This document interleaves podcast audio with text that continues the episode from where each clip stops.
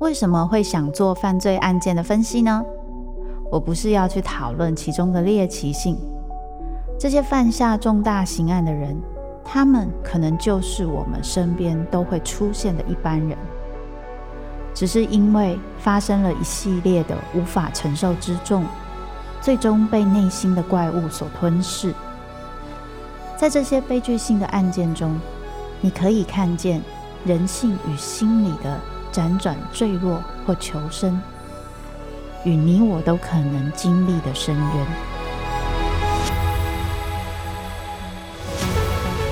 我是周慕姿，我的全新订阅节目《周慕姿读犯罪脚本》，被恶魔追逐的人，带你从心理学的角度探索人性的黑暗面，以及他们内心始终没说出口的挣扎。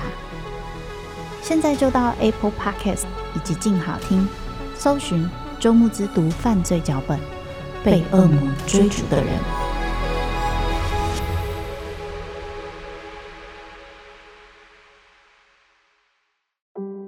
他故意把垃圾袋弄得沙沙作响，一定是习惯了嘈杂的环境才会这样。就近的安洁之所，人在立定志向时，往往都是不知全貌的。往圆山饭店的通路上，已经车水马龙，有些像汽车在行进中陪伴。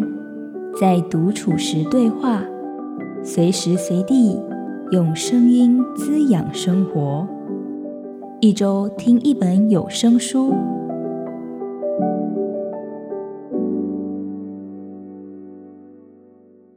欢迎收听由静好听制作的《一周听一本有声书》。我是静好听产品企划奶柔，今天要跟大家分享的有声书是《黄金男人》。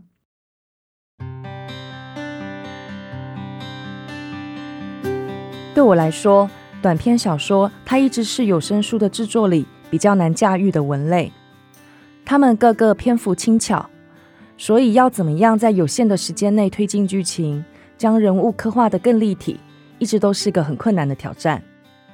因此，在着手进行《黄金男人》的有声书录制工作之前，我花了一些时间在脑海里搜索灵感，想要为每一篇故事找到专属于他的声音。《黄金男人》这本书是作家张元的小说集，里面收录了八篇的短篇作品。而就像张元在自序里说的，所有的文学作品都离不开时间这个永恒的主题。在这些故事里，虽然人物身份和地理时空背景各自不同，但他们都呼应着同样的主题，也就是时光的流逝以及他们生命里面的不甘心。不论是同名小说《黄金男人》里，随着光阴老朽的喃喃苦恋，或是《折颈之歌》里面中年女子面对死去的朋友，索然无味的婚姻，还有埋藏在心中的情愫，他们都曾经拥抱过一段黄金的岁月，但光亮璀璨的日子已经黯淡失色，留下的是无尽的叹息与衰败。为了让这本书里面丰富的视角，能够在有声书上重现。这一次啊，我们特别邀请两位主播轮番上阵。女主播郑嘉如，她拥有温润的嗓音，在诠释《最爱胡椒饼》和《大海拥抱过她》这两篇作品的时候，随着故事的发展，声音的表情也从压抑忍耐转变成为自己踏出步伐的勇敢。而在《娃娃屋》和《折颈之歌》里，嘉如的诠释。细腻幽微，甚至带一点点的诡谲，充分展现他声音的多变性。男主播徐寿博从第一篇作品《黄金男人》便发挥他独有的魅力，现代感十足的叙事口吻，乍听之下感觉很放松，却在不知不觉之中深受吸引，一并也被带进了书中角色的情绪波澜里。在像狗那样忠诚里。硕博他化身为一条狗，将故事里那只看尽人情世故的雪纳瑞表现得惟妙惟肖。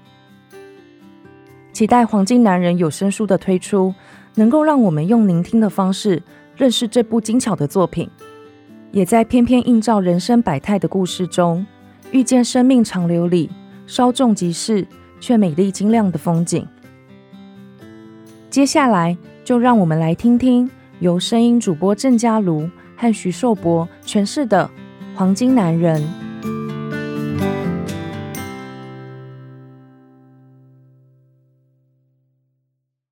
黄金男人》作者张元，联合文学出版，由郑家如、徐寿博为你读书。最爱胡椒饼。那个女的到底是怀孕还是胖啊？有人在窃窃议论。大惊小怪，没见过胖子吗？婉玲斜眼瞄去。那是一对年轻情侣，男的背双肩包，一身休闲打扮；女的全发梳成马尾，穿一条低腰短裤，石榴红的无袖上衣，下摆缀白蕾丝边，盖在小腹部位，强调着那里的平坦。同样露出来的，还有两截甘蔗般细瘦黄白的手臂。是都没在吃饭吗？婉玲不以为然。六月的淡水，游客的汗水流下，又被太阳吸干。转角的这家胡椒饼老店，大排长龙。每隔几分钟，木炭慢火烤着的胡椒饼，散发出炉前的肉香。小店门口便开始聚拢人潮。五花肉和筋肉两种馅，都是那么油香扑鼻。酥脆的外皮，一咬开，热油烫嘴。却香的让人舍不得不咬第二口。这家老店原开在板桥，就在婉玲家附近的市场里。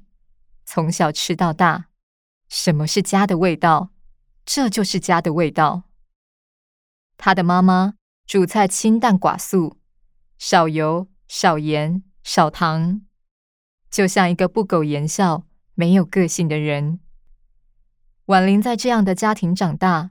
却有不同的胃口，总是在回家经过市场时，给自己买各种好吃的零嘴，夹蜜饯的小番茄，抹上花生粉的猪血糕，撒辣粉的盐酥鸡，当然还有最爱的胡椒饼，配上一杯绝不少糖的酸梅汤或是百香果汁。他不想为养生或身材而放弃喜欢的食物，这样人生就太亏了。